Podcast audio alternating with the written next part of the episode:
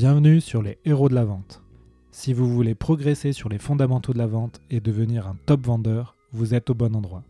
Cette saison 2 se veut sans fioriture. On va commencer l'interview. Mais avant ça, je tenais à vous inviter à consulter nos livres blancs sur les meilleurs outils et formations pour les commerciaux sur vive.fr. V-Y-F-E.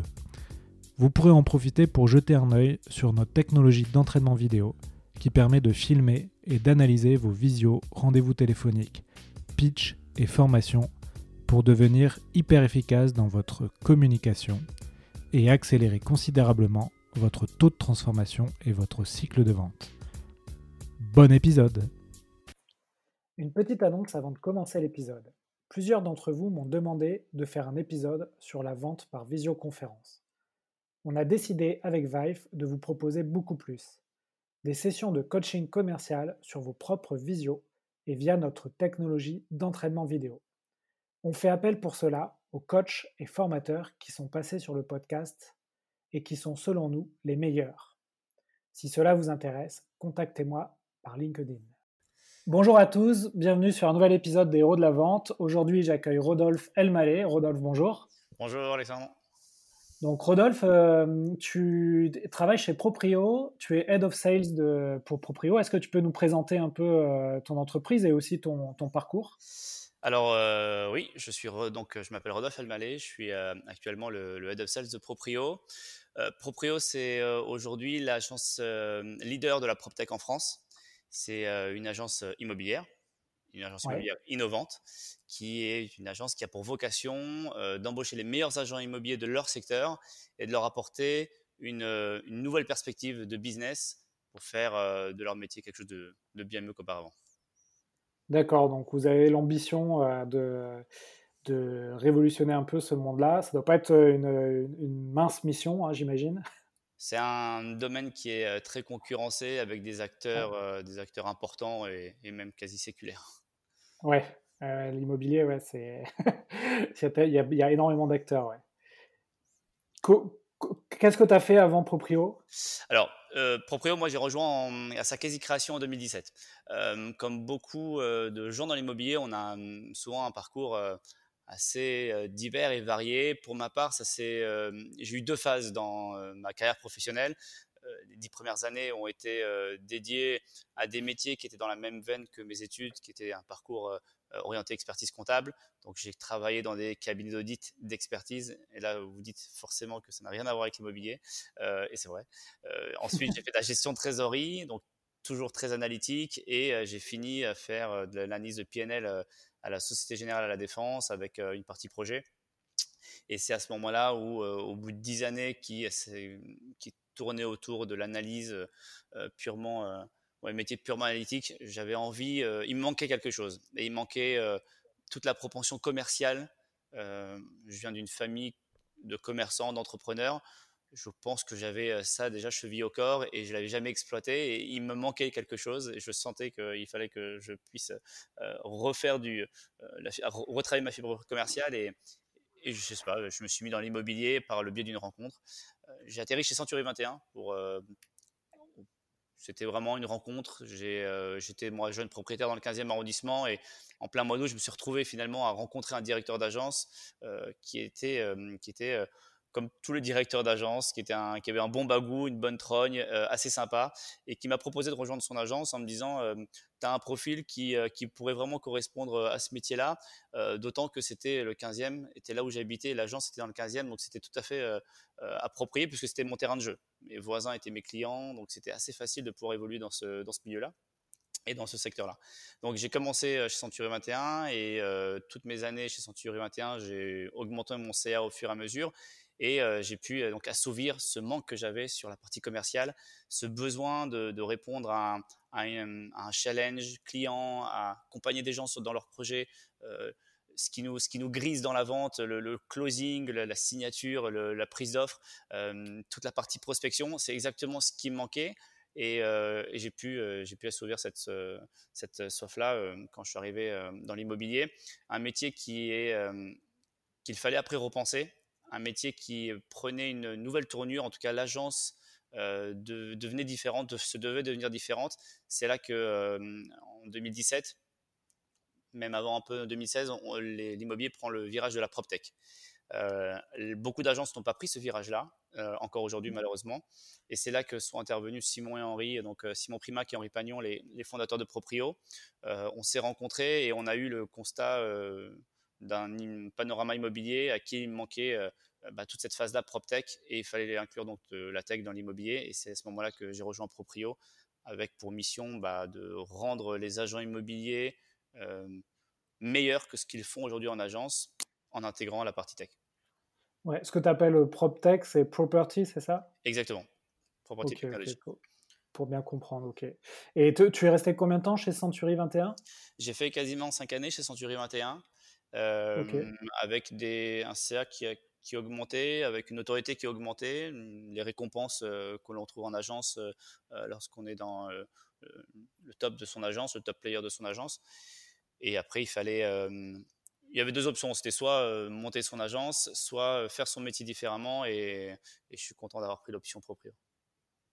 Et du coup, ouais, c'est intéressant. On voit, on voit encore que bah, ton parcours euh, est quand même atypique. et, ça, m'arrive souvent hein, d'interviewer des, gens qui sont dans la vente et qui ont un parcours vraiment bah, atypique ce que tu as fait avant, les 10 ans euh, d'analyse, dans l'audit, euh, la comptabilité, euh, ça te sert comment aujourd'hui dans ton métier? Alors, c'est, j'aimerais juste revenir sur, un, sur la définition de l'agent immobilier parce que bah, je suis aujourd'hui, un, je pense, un ambassadeur, mais, et c'est pas pour rien. Je trouve ce métier absolument formidable. J'aurais pu être un bizdev, un, comme beaucoup de, gens qui veulent être commercial ou euh, j'aurais pu être un SDR, un commercial sédentaire. Euh, j'ai pris l'option agent immobilier. C'est un, métier qui, tu dois être un commercial un peu schizophrène. Tu sais, quand tu es dans l'immobilier, tu dois vendre au plus cher l'appartement d'un vendeur et le faire acheter au plus bas pour un acheteur pour le satisfaire. Et toi, tu es entre les deux. il faut avoir les deux, les, deux, les deux options. Donc, c'est euh, bon. Et tu contentes tout le monde et en plus, tu es content parce que tu as ta commission. Donc, j'ai trouvé ça formidable comme déjà euh, cette façon d'opérer en tant que commercial. Euh, en même temps, c'est un métier où il y a une convergence de matières différentes. C'est-à-dire que tu dois être tellement pluridisciplinaire. Euh, c'est un métier où tu dois autant en savoir. Le juridique est hyper euh, emprunt dans ce métier-là, c'est-à-dire que tu as quand même une phase juridique qui est quand même assez, euh, assez forte. Euh, on est soumis notamment à des lois de finances, à la loi Hoguet, euh, la loi Elan, la loi Allure. Il y a quand même énormément de, de, juridiques. On travaille avec des notaires. Donc, tu as une convergence de matières qui soit autant de la connaissance sur de la décoration, de la connaissance sur de l'architecture, de la connaissance sur du, des régimes matrimoniaux, fiscaux, enfin peu importe. Tu as énormément de domaines. et notamment la partie sales qui, qui revêt aussi des, autant de la technologie, de la la technique pardon, que, que de la psychologie. Euh, et tout ça se retrouve dans un seul métier. Et je, ce métier-là, il faut en plus le mettre à jour continuellement et faire son introspection pour mieux faire évoluer son métier. Donc ce métier-là est absolument formidable. Euh, le métier d'agent immobilier, c'est quand même quelque chose de, euh, qui n'est pas donné à tout le monde, en tout cas.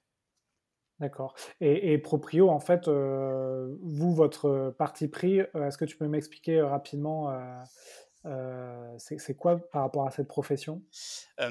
Une agence immobilière aujourd'hui est, une agence que l'on retrouve assez dans un format assez classique. Tout le monde a un projet immobilier, tout le monde a pu un jour pousser à la porte d'une agence immobilière. c'est assez simple. Quand vous poussez à la porte, vous retrouvez une assistante commerciale, un directeur ou un manager. Hein, ça peut être les rôles peuvent être confondus et 5, 6 conseillers sont présents à l'agence, qui sont chacun sur un micro-secteur autour de l'agence.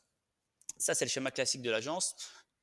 Avec ça, tu peux retrouver des agences qui sont des, franchises, des franchises donc forcément des Century, Guy La Forêt, ou des indépendants, et tu as aussi les mandataires. ce, panorama immobilier existe depuis 30 ans dans cette, dans cette forme-là. Proprio, donc quand moi je suis arrivé, le constat était de se dire, un agent immobilier, un commercial, un sales, euh, la meilleure manière d'accroître son CA, et pour l'avoir connu, c'était une hyper-optimisation du temps. Un sales n'arrive à fonctionner, de fait passer son CA. Alors, un agent immobilier, euh, un CA hors taxe, ça doit être en moyenne à 150, 180 000 euros.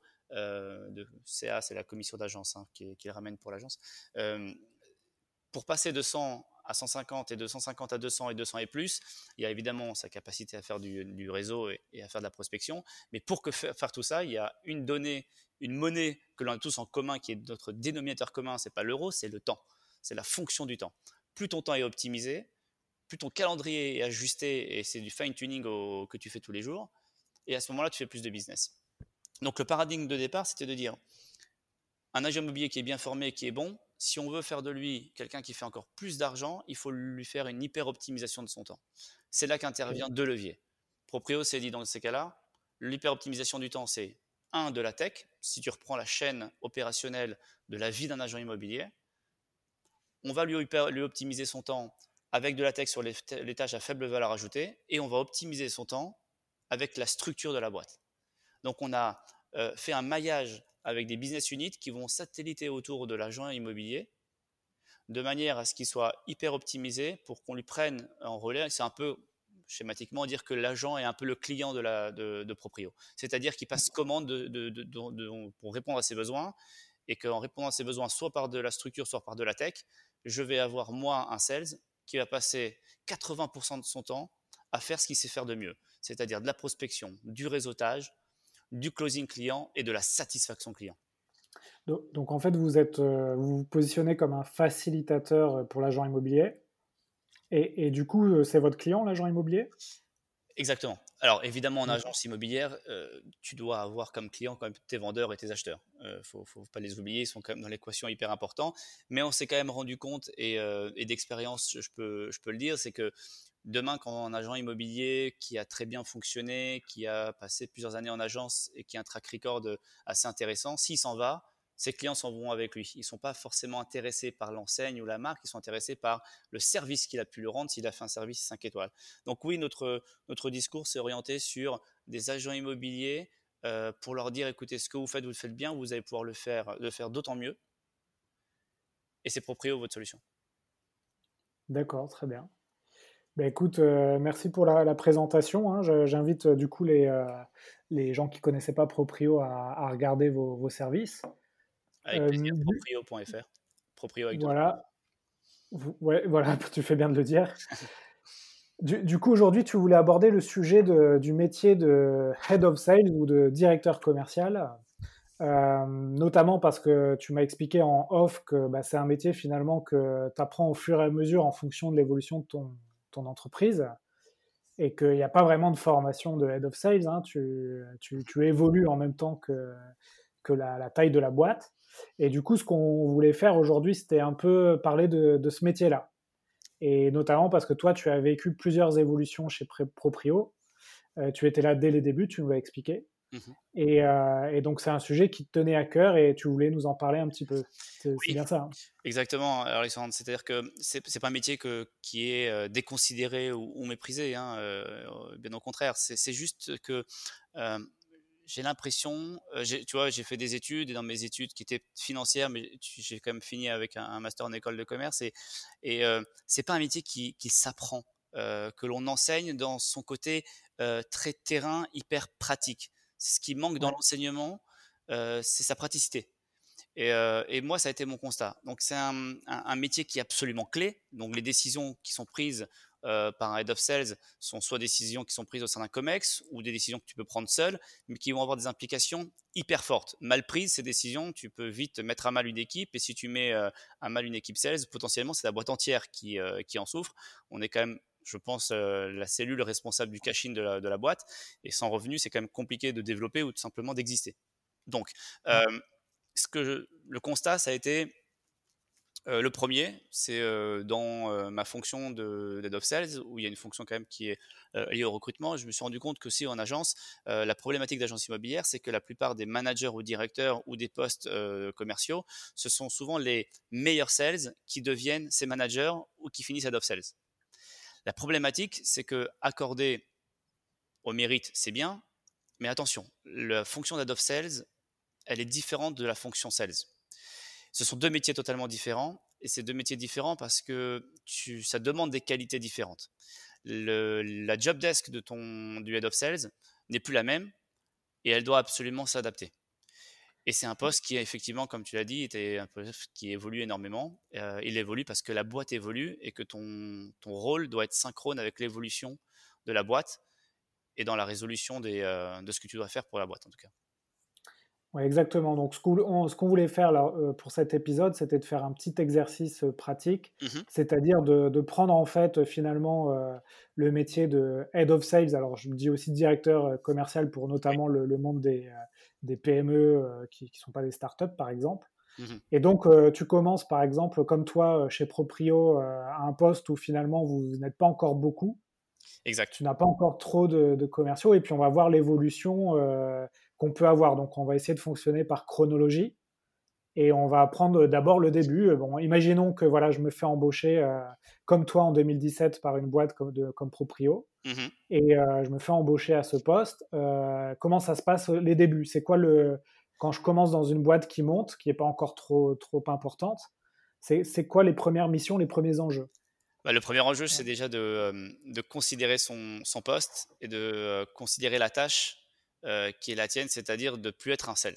La première chose, c'est pouvoir faire cette dichotomie entre ça y est, j'ai été sales, maintenant euh, je vais être un directeur commercial et j'ai comme fonction euh, une fonction totalement différente de celle qui est d'être sur le terrain. la fonction que, que l'on a en tant que manager ou en tant que directeur commercial n'est plus dans la résolution de problèmes, parce que résoudre, c'est trop tard, mais dans l'anticipation. L'anticiper, c'est la clé. Donc, ce que tu dois apprendre à faire, c'est être un joueur d'échecs dans un premier temps et te dire, OK, je dois faire face et anticiper des situations. Et c'est là euh, un peu tout le nœud du problème, c'est que des situations, il y en a énormément dans ce métier-là et qu'il faut euh, quasiment tout anticiper euh, avec une vision à 360 de la, de la boîte. Donc la première chose, c'était, dans ma prise de fonction, c'était de considérer à 360 la boîte, de plus la considérer sur une fonction purement commerciale. C'est d'abord savoir qu'il y a du marketing derrière, qu'il y a de la tech, qui a du euh, community manager, qui a du RP, qui a du...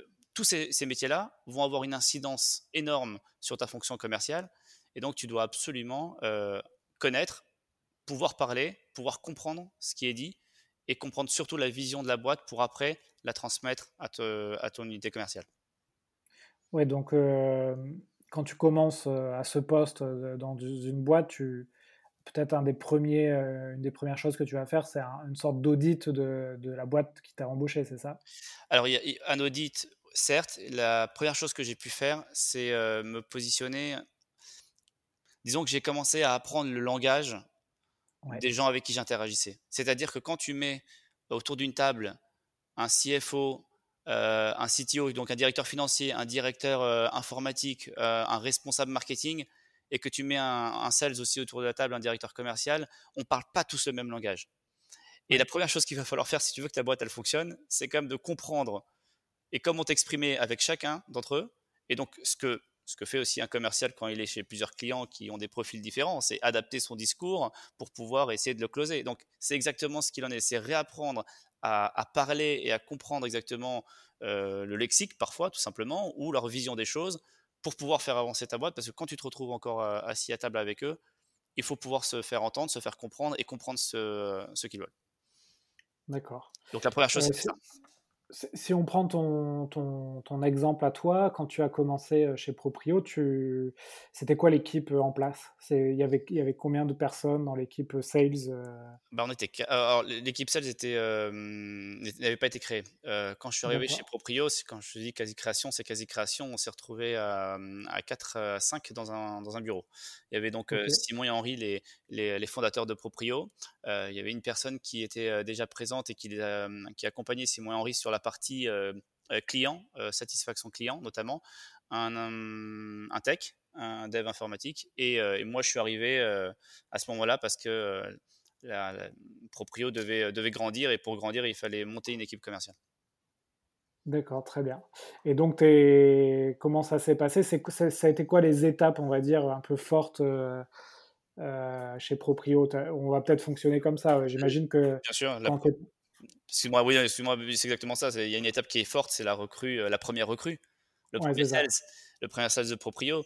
Euh, ça, c'est une étape qui est très très forte et on peut pas l'oublier. C'est euh, le moment que où tu ne passes plus de temps sur le terrain, mais tu le passes à, à éplucher des, des, des, CV, des demandes, à sélectionner, filtrer, à faire des entretiens et à essayer de trouver. et tu veux pas te tromper sur la première personne, c'est impossible de se tromper sur la première personne, il faut pas.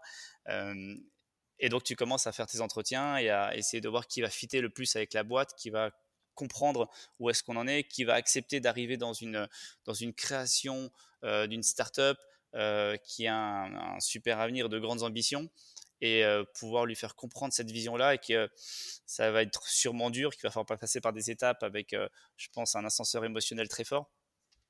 Donc c'est cette étape-là qui, qui était une des pierres, une fondation de, de Proprio, la création, l'embauche du premier sales. Oui, puis alors le, la capacité de recruter des bons commerciaux, bah, elle n'est pas, elle est pas innée.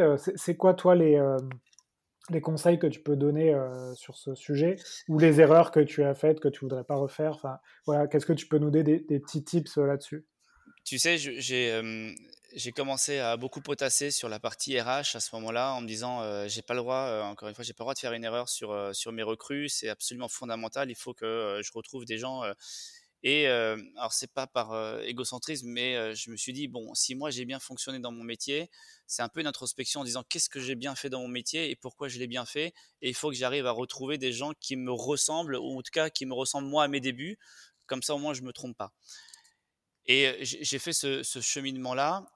Et finalement, je me suis donné comme comme paradigme de recrutement une chose. Je ne demande jamais les CV des gens. D'accord, ok. C'est, je, pense qu'il y a certaines euh, dents qui peuvent grincer en entendant ça, mais jamais je ne demande les CV. Ce que je veux recruter, quand on recrute un commercial, on recrute une personnalité, on recrute une personne dont le nom ne sera pas oublié lorsqu'il aura fini son rendez-vous avec toi. Ça, c'est peut-être le plus important, parce que cet effet qu'il va produire chez toi, il le produira chez son client. Et on a besoin, on peut appeler ça du charisme ou pas, mais on a besoin de gens qui marquent, qui ont une personnalité forte. Donc ça, c'était la première chose. Je ne demande pas le CV parce que la vision hyper académique qui est assez française de se dire on prend quelqu'un qui a fait des super études et on va le mettre dans notre case. Pourquoi pas Attention, je suis pas en train de dénigrer les, euh, études, euh, les hautes études commerciales. Euh, c'est tant mieux, il y a de très bons profils. Par contre, il faut pouvoir avoir chez un sales une intelligence qui ne soit pas une intelligence ultra académique. C'est pas au QI qu'on va pouvoir le recruter, mais une intelligence de situation. Cette forme d'intelligence-là, elle est absolument primordiale. Et parfois, recruter quelqu'un, parce qu'un commercial, quand il arrive chez son client, il a l'obligation de lui apporter des solutions tout de suite. Et il doit avoir des fulgurances, une espèce de fulgurance, quelque chose qui le transcende, de dire, mon client, pour le closer, il faut que je fasse comprendre que je suis la personne de confiance, celui qui va lui apporter la solution tout de suite. Donc cette intelligence de situation, qui est fortement liée à un coefficient, un quotient plus émotionnel qu'un quotient intellectuel, c'est ça que je recherche avant tout chez un, chez un candidat. Et c'est au départ euh, le pli que j'ai pris sur mon recrutement et qui me suit encore jusqu'à maintenant. Ouais, c'est rigolo parce que le, premier épisode des héros de la vente, c'était avec euh, Up2, qui est donc euh, un cabinet de recrutement pour les commerciaux. Et, je crois que c'est une des premières choses qu'il dit, effectivement, c'est de attention au CV. C'est pas forcément là où vous allez trouver les pépites. Euh, parce qu'il y a énormément de, gens qui sont bons dans la vente, qui n'ont pas fait soit des études correspondantes ou même soit des, des métiers euh, auparavant qui étaient liés à la vente en fait. C'est très vrai. Ça me rassure. ouais, tu pourras l'écouter, ça, te rassurera. Euh, aujourd'hui, vous êtes combien de, commerciaux chez Proprio? On est 40 commerciaux chez Proprio. Euh, pendant la phase de euh, confinement actuel, on a continué de recruter. on est content parce que la Proprio a continué à se développer. C'est l'avantage de la PropTech par rapport aux agences classiques, c'est qu'on a continué le business et que le recrutement, le recrutement avec, et notamment la, la forte appétence des, des agents euh, pour de la PropTech et donc ils se retournent vers des agences comme, euh, comme nous, comme Proprio, pour, euh, pour continuer leur activité. D'accord. Et, donc j'imagine, voilà, au début, donc tu passes du temps tu, tu, pour, pour, pour, ne pas rater ce premier recrutement. Mmh après, tu commences à recruter le premier, puis les, les, les, les autres commerciaux, les premiers commerciaux de, de l'équipe. Donc j'imagine après tu passes à d'autres d'autres d'autres challenges, euh, notamment l'animation d'une équipe. Exactement. Donc ce qui s'est passé, c'est que les étapes ont été chez Proprio, ça a fait 1 6, 6 12, 12 30 et après euh, quasiment 40 euh, et on va arriver bientôt à 50 et c'est un peu les étapes du, recrutement. Donc en fait, oui, en, fait, ce que tu nous dis, c'est qu'au au début, tu en as recruté un et après le recrutement suivant, c'était 5 commerciaux recrutés en même temps. Exactement. Proprio a commencé à bien se développer, la partie market aussi, la notoriété de Proprio avec. il y a eu un, en fait, les, il y a eu beaucoup de, magazines qui ont commencé à parler de nous. On a fait un passage sur Capital à ce moment-là, donc ça, ça a skyrocketé la, la boîte et, et forcément il nous fallait des, plus de gens et on a recruté 5 d'un coup, on est arrivé à 6 et de 6 on est vite passé, passé à 12 j'imagine ça, ça c'est intéressant, c'est une bonne pratique. Enfin, j'ai déjà entendu ça, euh, euh, que le fait de recruter plusieurs candidats en même temps, ça permet de créer une émulation aussi. Très, exactement. Bah, L'enjeu euh, d'un head of sales, c'est aussi de pouvoir recruter et qu'à chaque nouvelle recrue, tu ne casses pas toute la bienveillance, tout ce que tu as pu créer, toute l'émulation, l'envie d'en découdre avec sur le terrain. Et donc, à chaque nouvelle personne, tu te dis, il faut qu'elle apporte. Et ce, fit équipe, ce fit avec la boîte, parfois, tu sais, j'ai refusé des recrutements de gens qui étaient de super commerciaux, mais dont je me disais, si lui rentre dans mon équipe, il va pas fitter avec le reste. Et forcément, j'ai besoin de, garder cette cohésion d'équipe. Elle est bien plus forte qu'une individualité. Donc, sur les 12 premiers recrutés, on, a, on avait créé ce socle-là et euh, il, bah, il, est encore présent. Il est encore présent aujourd'hui et ça, c'est, un enjeu qui est, euh, qui est fondamental chez un head of sales. Et, là, donc voilà, tu as les 12 premiers recrutés. Euh, on, évolue dans le temps, on va, vite. Hein. Mais tu as, les 12 premiers recrutés. C'est, quoi tes bonnes pratiques pour animer cette équipe? Alors, l'enjeu, c'était après déjà, le, pour, les, pour les animer, c'était déjà de donner un, zoning à chaque, à chaque sales. Parce que ce qui peut être compliqué, c'est lorsqu'un sales mange dans la gamelle de l'autre, par exemple. Et donc, c'est les RDJ, les règles du jeu dans la boîte, c'est le zoning et pouvoir donner à chacun finalement un, bout du gâteau, un secteur, une, un terrain de jeu. de manière à ce que si chacun a son terrain de jeu sans avoir besoin de manger chez l'autre, eh ben, finalement ton équipe, elle fonctionne vachement bien parce que l'un va demander des conseils à l'autre sur son euh, terrain, pourquoi ça a marché chez l'un et pourquoi ça va marcher chez l'autre, et ils vont commencer à travailler ensemble. Si tu les mets en compétition, tu risques de, euh, casser quelque chose. Ouais, ouais j'ai déjà vécu ça euh, auparavant dans une boîte précédente, effectivement, où le zoning était pas toujours clair sur certaines régions. Et ça crée, ça crée forcément des tensions parce que tu, tu, te retrouves finalement à démarcher les mêmes clients. Ouais, et l'expérience client n'est pas géniale derrière en plus. Ouais, ouais, ouais. Euh, donc euh, le zoning, euh, on n'a pas parlé aussi de un peu de l'onboarding. Alors j'ai fait un épisode spécifique sur l'onboarding. J'imagine que là aussi tu as dû pas mal réfléchir à comment tu quand tu fais rentrer six nouveaux commerciaux, ah comment tu, les onboardes d'une manière où ils vont se sentir bien. Ouais, tu as raison parce qu'il y, y, avait l'avantage des onboarding quand tu as une personne et que voilà, c'est ta seule recrue, c'est facile de l'onboarder, de lui donner euh, matin, midi et soir les tips pour euh, faire son métier et le faire évoluer.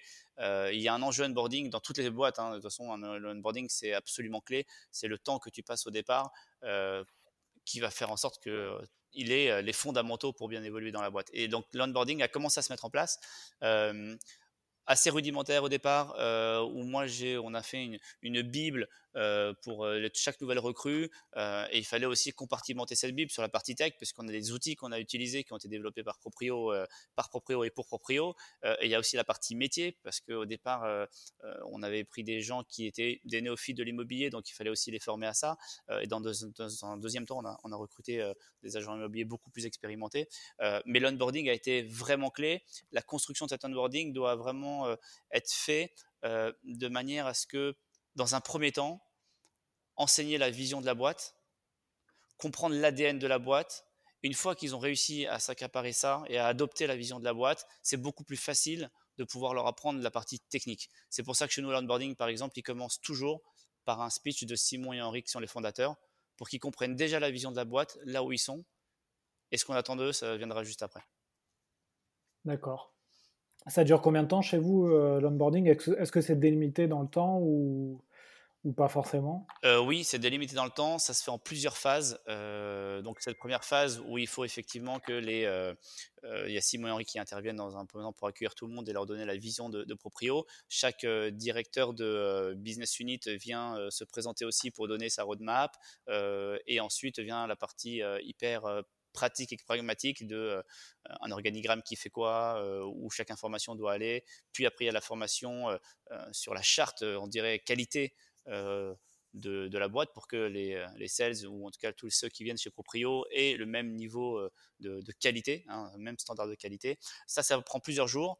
Et après, dans un deuxième temps, dans cette première semaine quasiment, et la deuxième, deuxième, deuxième volet de l'onboarding, c'est pour la partie sales, c'est du, du shadow avec un, un, team lead. Donc on a un manager d'équipe qui lui est en général un agent hyper expérimenté qui est chez Proprio depuis un bout de temps et lui prend ses nouvelles recrues et fait des rendez-vous en, en, shadow partner euh, justement pour vérifier que toute la chaîne opérationnelle est respectée, que le process est respecté, qu'il arrive à, ne pas... Tu sais qu'un outil, euh, lorsqu'il est mal utilisé, se retourne contre toi. Donc c'est joli d'avoir un outil tech, c'est très bien d'avoir de la tech, mais il faut vraiment bien maîtriser son outil euh, si tu veux avoir cet effet waouh et cet effet et surtout la praticité de, ces outils-là. Donc on a besoin d'accompagner de façon à ce que bah, deux semaines plus tard, on considère qu'il est capable de voler de ses propres ailes et d'aller sur le terrain.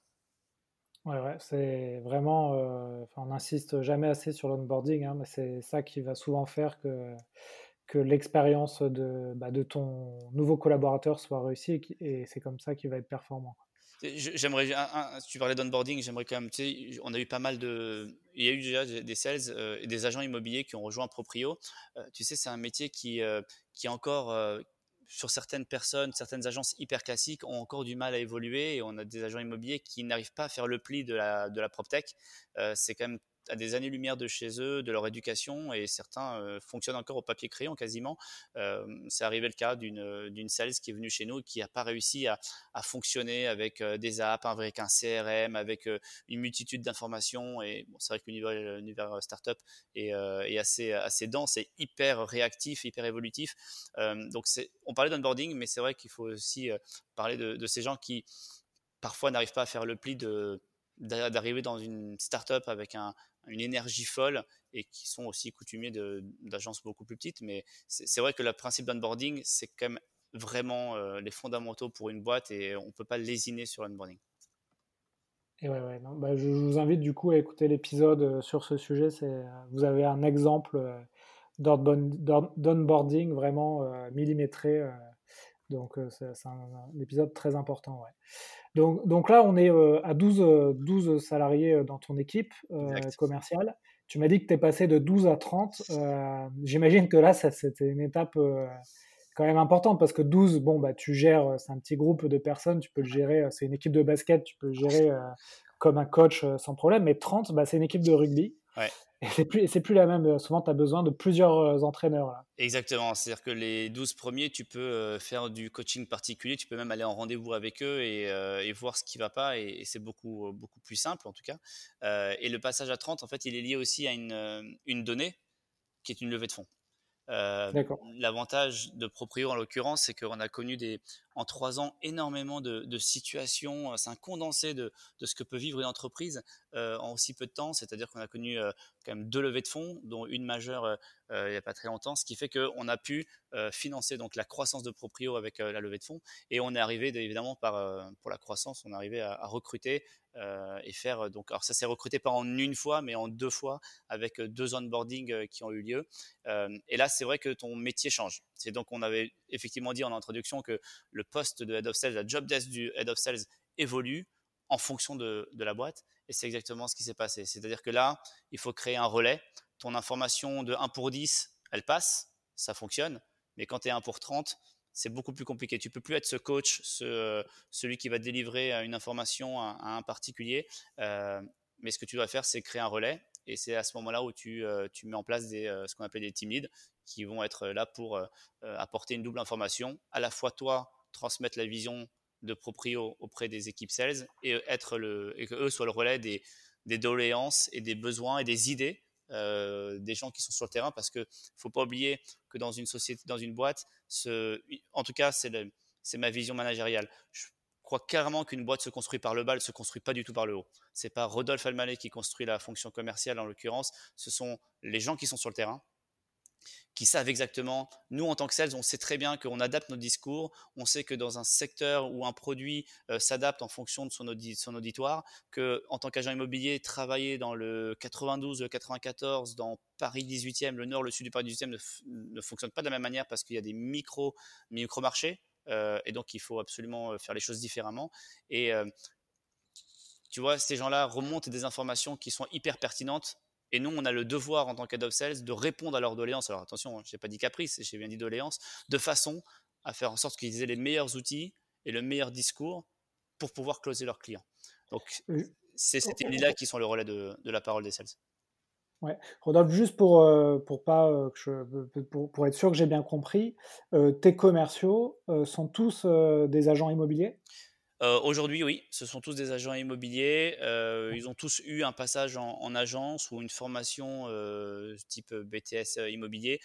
Proprio s'est donné comme, comme volonté de recruter des gens qui avaient déjà. En fait, tu sais que l'agence immobilière ou l'agent immobilier a beaucoup plus de pertinence par sa science de son secteur. Donc, on a pris des agents immobiliers hyper locaux qui sont un peu comme moi à mes débuts, c'est-à-dire habitant dans le 15e, travaillant dans le 15e, sur son terrain de jeu, avec une connaissance hyper fine de ce secteur-là. Et ben, c'est exactement le, même propos. On s'est donné comme volonté de recruter des gens qui sont des experts de leur, de leur secteur. Donc aujourd'hui, on a des experts locaux qui composent l'équipe d'agents immobiliers.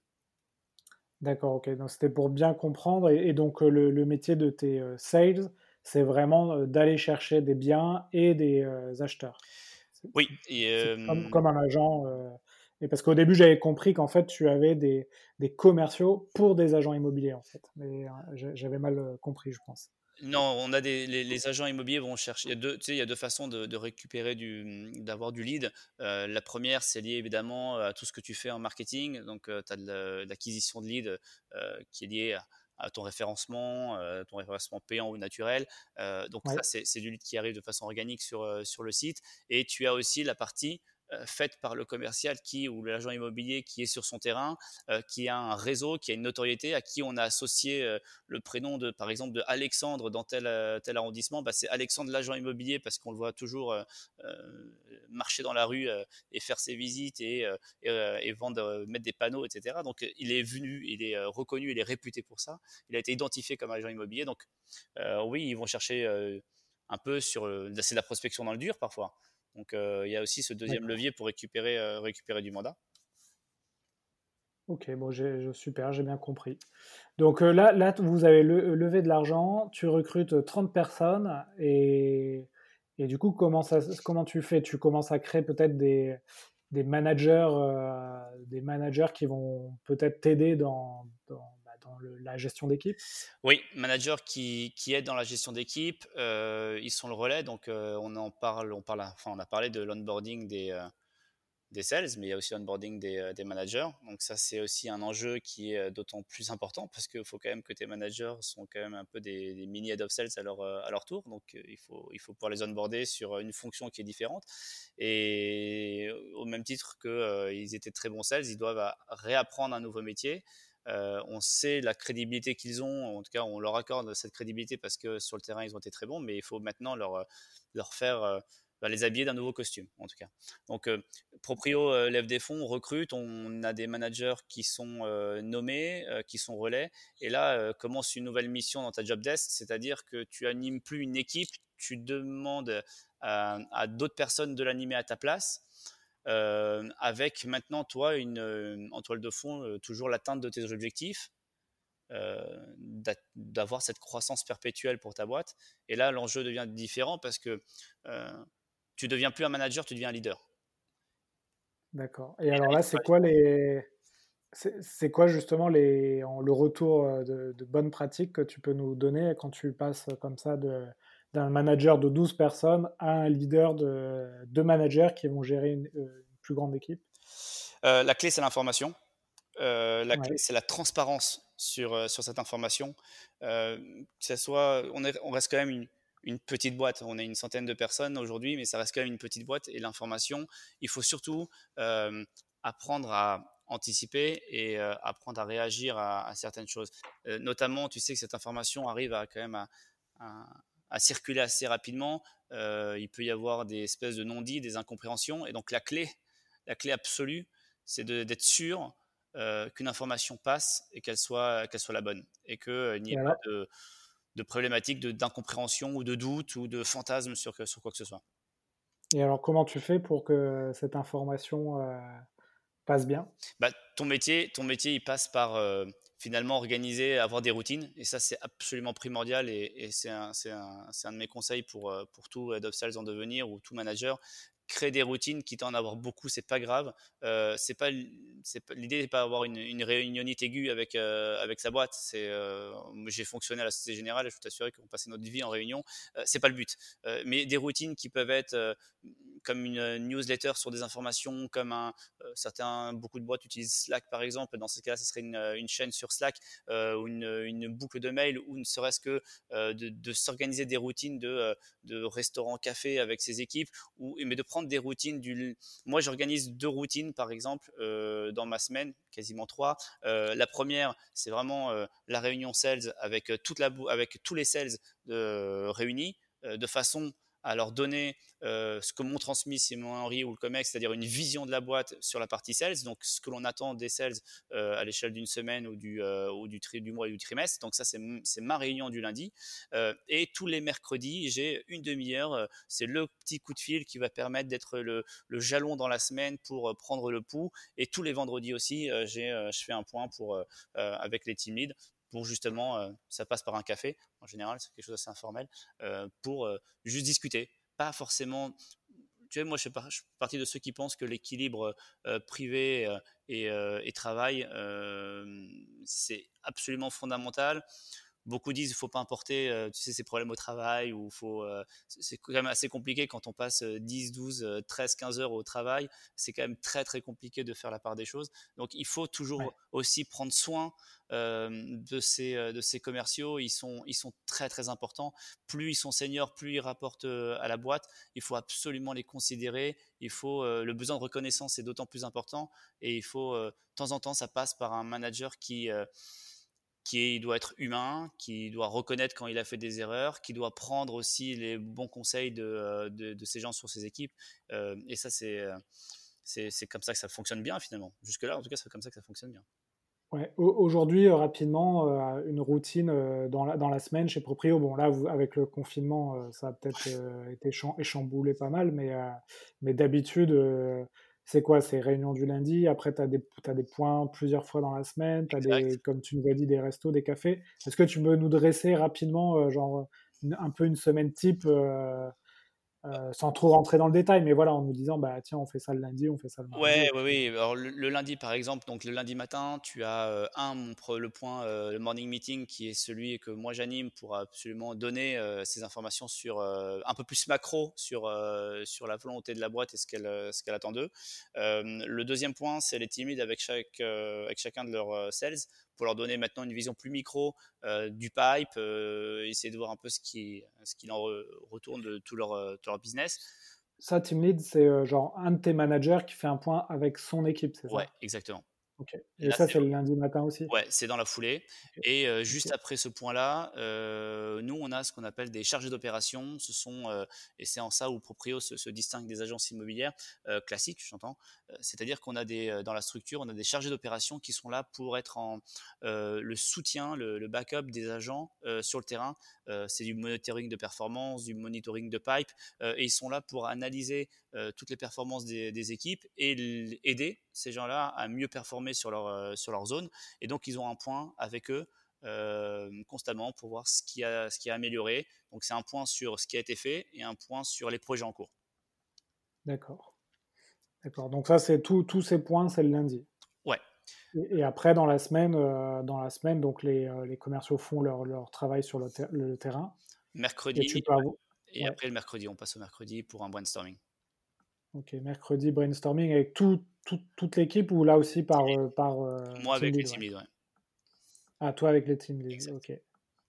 Ok, et donc c'est ça chaque semaine. Après, il y a, ça, le vendredi, il y a une routine que l'on a euh, mis en place. C'est tous les vendredis, on, a une réunion qui est d'une demi-heure, entre une demi-heure et trois quarts d'heure. C'est chaque responsable de BU prend la parole devant toute la boîte euh, que ce soit en physique ou, retransmis. Bon, en ce moment, c'est évidemment beaucoup plus retransmis euh, en visio. Et euh, chaque donc directeur de BU a pour but d'expliquer ce qu'il a fait le mois d'avant, où en est sa roadmap et ce qui est prévu sur le mois, les mois suivants.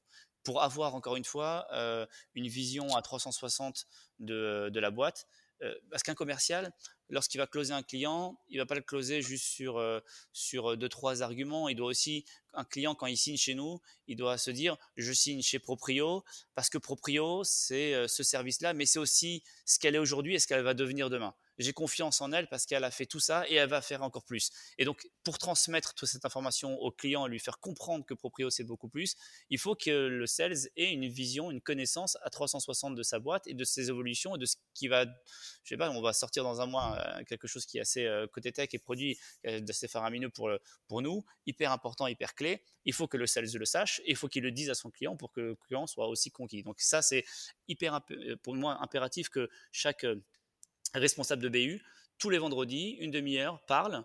Et euh, donc, on a euh, cinq, euh, cinq, vendredis. Donc, il y a le directeur commercial, moi, il y a le directeur financier. Chacun parle de la DRH.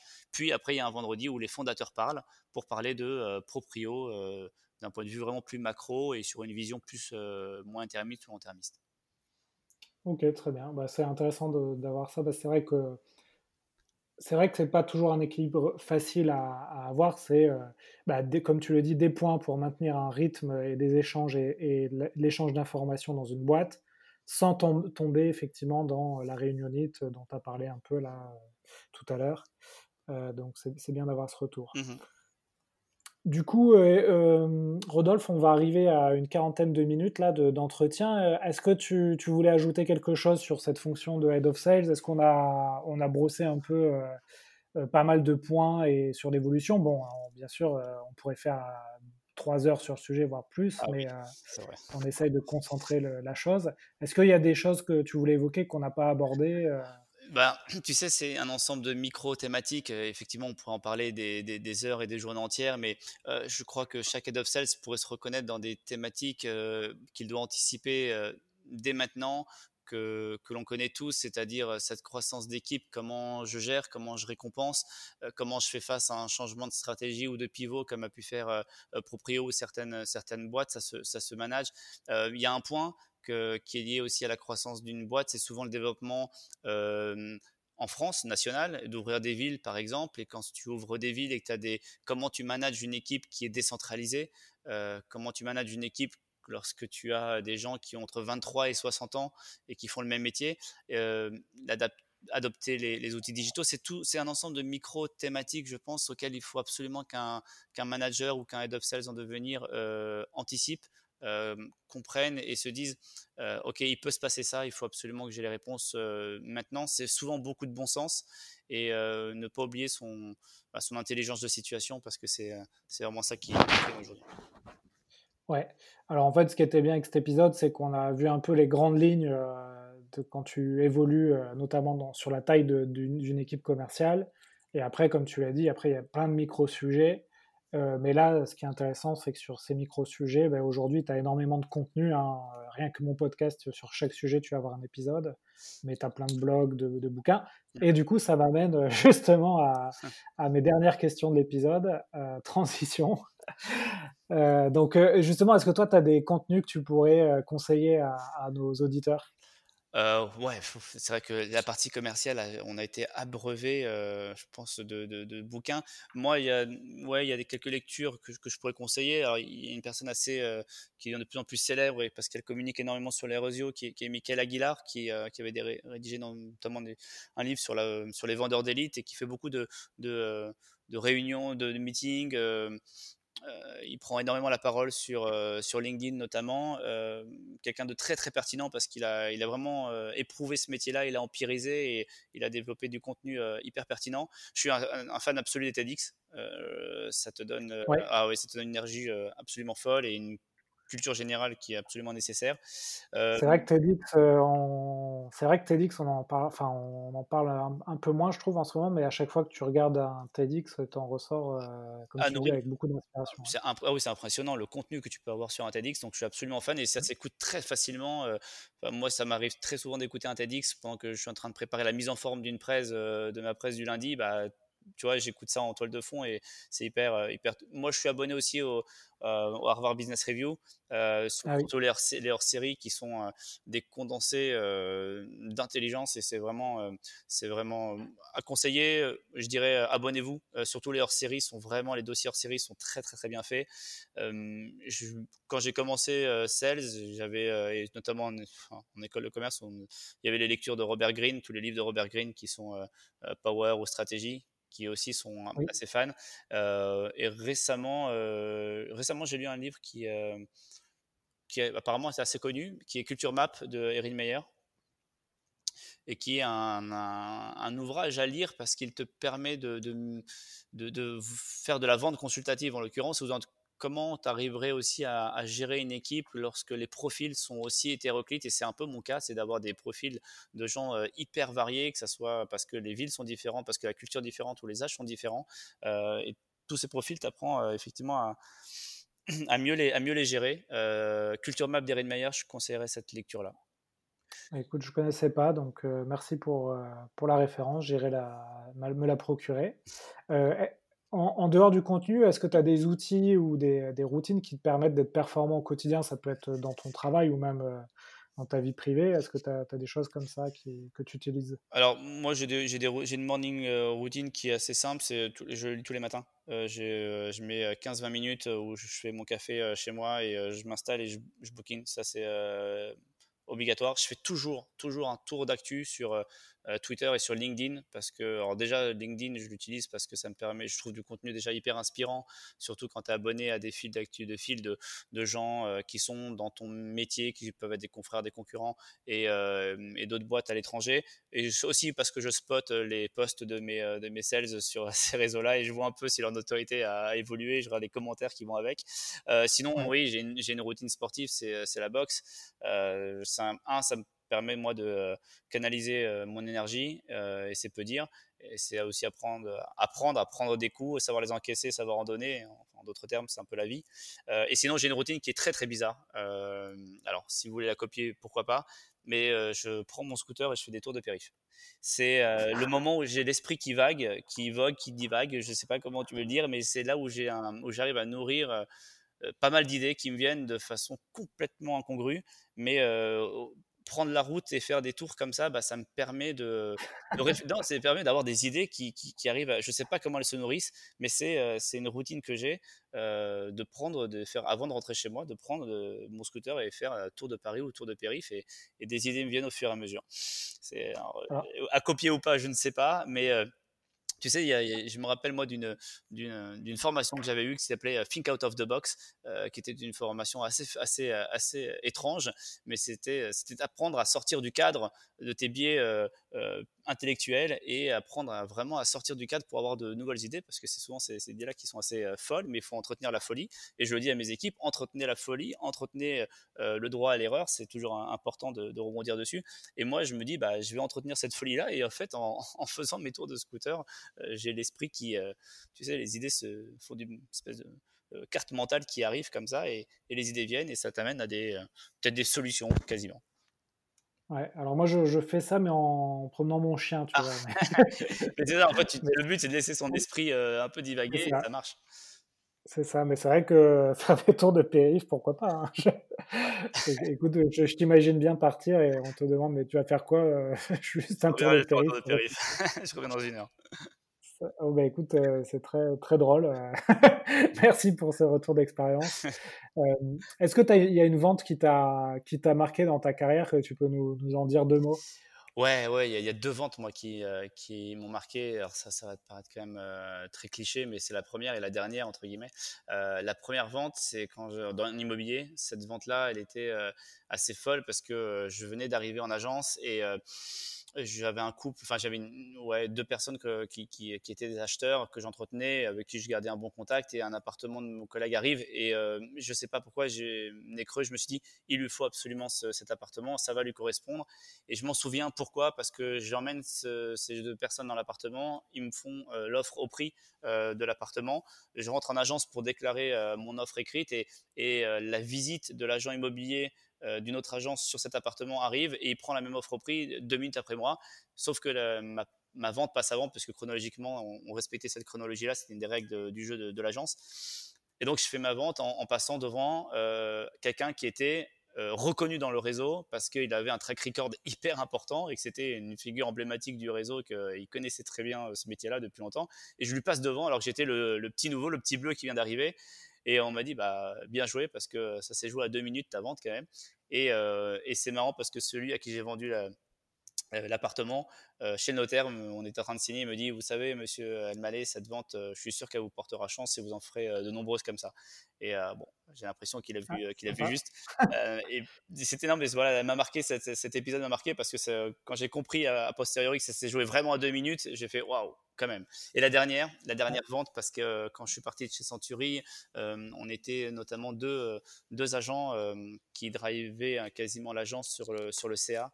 Euh, et la dernière vente que j'ai faite, euh, c'était euh, sur un appartement de, qui était assez fat, c'était 180 mètres carrés. on était à plus d'un million, un million 500 000 euros sur l'appartement. Et ouais, c'était une vente très complexe. L'appartement était complexe, c'était une succession. Je te passe tous les détails. Les acheteurs étaient aussi complexes. Et mon collègue me dit, j'arriverai pas au bout de cette vente. Je sais que mes acheteurs pourront acheter, mais moi, j'arriverai pas à leur parler. J'arrive pas à parler à Madame. Elle veut pas m'écouter. Et j'ai dit, on fait un switch. On fait un switch de commerciaux on, euh, sur la commission, euh, on s'arrangera, on fera un 50-50. Mais t'inquiète pas, moi je sais, je vais pouvoir lui parler. Et j'ai fait cette vente. Lui parlait au monsieur, moi je parlais à madame. Et on a fait euh, une vente entre à quatre quasiment. Et on est arrivé au bout de cette vente parce que c'était une très grosse commission et qu'en plus derrière on a récupéré leur appartement, ils nous l'ont confié en exclusivité. Enfin, on a fait une chaîne avec un montant astronomique de commission.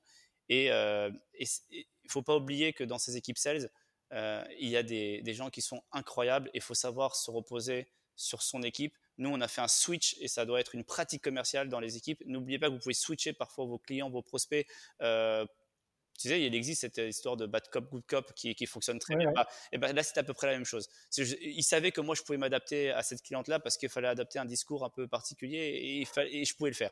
Et on a fait ce switch et ça a fonctionné. C'était ma dernière vente avant de partir. Et euh, on est parti avec les honneurs parce que c'était quand même un appartement euh, qui a rapporté beaucoup. Quoi. Ouais, voilà, ben, ce sera un peu le message euh, du jour, ne pas hésiter à switcher entre coéquipiers. Clairement. Exactement comme dans le sport c'est rigolo parce que souvent quand je pose cette question, les gens me parlent de soit de leur première vente, soit de leur dernière vente. C'est une sorte de biais cognitif qui Peut-être que je vais faire un tour de scooter et repenser à d'autres ventes alors. ouais, voilà. voilà. dernière question et après on aura fini l'épisode. si tu pouvais interviewer quelqu'un dans ce podcast que tu connais très bien ou que tu connais pas mais que tu penses que ce serait intéressant d'interviewer, ce, serait qui? Moi, bah, si je devais mmh, interviewer quelqu'un, euh, oh, tu sais quoi, j'aimerais interviewer la, la personne qui a rédigé le livre que je suis en train de lire actuellement, euh, qui s'appelle euh, Maya Beauvalet, un livre qui s'appelle Les stratégies absurdes. Ce livre est formidable. C'est un petit récit, un petit livre, pardon, de, de plusieurs stratégies totalement absurdes que des directeurs commerciaux ont pu faire, dont les résultats ont été à l'inverse de ce qu'ils escomptaient. Ah ouais, Et ce livre est, à lire par tous les directeurs commerciaux. Euh, c'est assez impressionnant et c'est basé sur des études euh, hyper statisticiées. Des, euh, c'est un précis de, de stratégie, de, de choses qu'il ne faut absolument pas faire, auxquelles il faut penser dans notre anticipation, en tout cas en tant que manager, comment anticiper. de se dire souvent, ah, ça va être génial, je vais mettre ce challenge en place et finalement le challenge que tu mets à tes commerciaux te donne pas le résultat que tu avais envie. Et là, tu te dis, bah, qu'est-ce qui s'est passé? Pourtant, j'allais les récompenser avec un, un super cadeau. Et bah, ça ne marche pas forcément. C'est plutôt des stratégies absurdes qui ont des, du coup des mauvais résultats, c'est ça? Exactement, qui vont à l'encontre finalement de, euh, des résultats que tu, voulais, euh, que tu voulais obtenir. Et ce livre est, ce, livre est génial, absolument génial. J'ai découvert par hasard et euh, je conseillerais à tout le monde de le lire d'ailleurs. Et si je pouvais interviewer la personne qui a écrit ce livre, ce serait elle aujourd'hui. Bah écoute, ouais, je connaissais pas non plus. en tout cas, on a, on a du contenu là à lire quand les, les, les librairies seront de nouveau ouvertes. Euh, bah, écoute, merci beaucoup Rodolphe pour euh, toutes ces infos. On a fait une, excursion dans le monde de l'immobilier euh, et de la, comme tu nous l'as dit, de la PropTech. Exact. Donc c'était top. C'est toujours intéressant de découvrir des, mondes comme ça dans, à travers le, podcast. écoute, on te souhaite bon, bonne suite avec Proprio. Merci beaucoup. Et j'imagine que là, vous allez avoir pas mal de, boulot qui s'annonce parce que pour, pour les auditeurs qui nous écouteraient en 2021, on est à la veille du déconfinement. Ce 11 mai, tout à fait. Hein. Déconfinement le 11 mai et tout le monde, tout le monde reprend, reprend sur le terrain à partir du 11 matin. Donc, on a beaucoup de choses qui arrivent, de belles choses qui arrivent. Ouais. Et si on veut te joindre, on te joint sur LinkedIn, j'imagine? Ouais, sur LinkedIn, euh, Rodolphe Almalé. Euh, vous pouvez euh, avec plaisir m'envoyer des messages, répondre tout le temps à tout le monde. je suis féru de toutes vos bonnes idées et d'échanger avec plaisir. Bon, bah, très bien. Bah, merci encore, Rodolphe. Et puis, bah, bon, bonne suite. Alors, à bientôt. Merci beaucoup, Alexandre. Au revoir. À très bientôt. Au revoir. Voilà, cet épisode des héros de la vente est fini. J'espère que ça vous a plu. Si vous voulez continuer à apprendre sur le thème de la vente, vous pouvez consulter gratuitement du contenu sur mon site web vive.fr. Vous y trouverez des e-books à télécharger en accès libre. N'hésitez pas aussi à me contacter sur LinkedIn pour me proposer des sujets ou des idées d'interview, ou simplement si vous avez des questions ou un feedback à me donner. Enfin, afin que ce podcast se fasse connaître, vous pouvez le noter 5 sur 5 sur iTunes pour que je puisse monter dans les classements c'est vraiment important. Merci et à la prochaine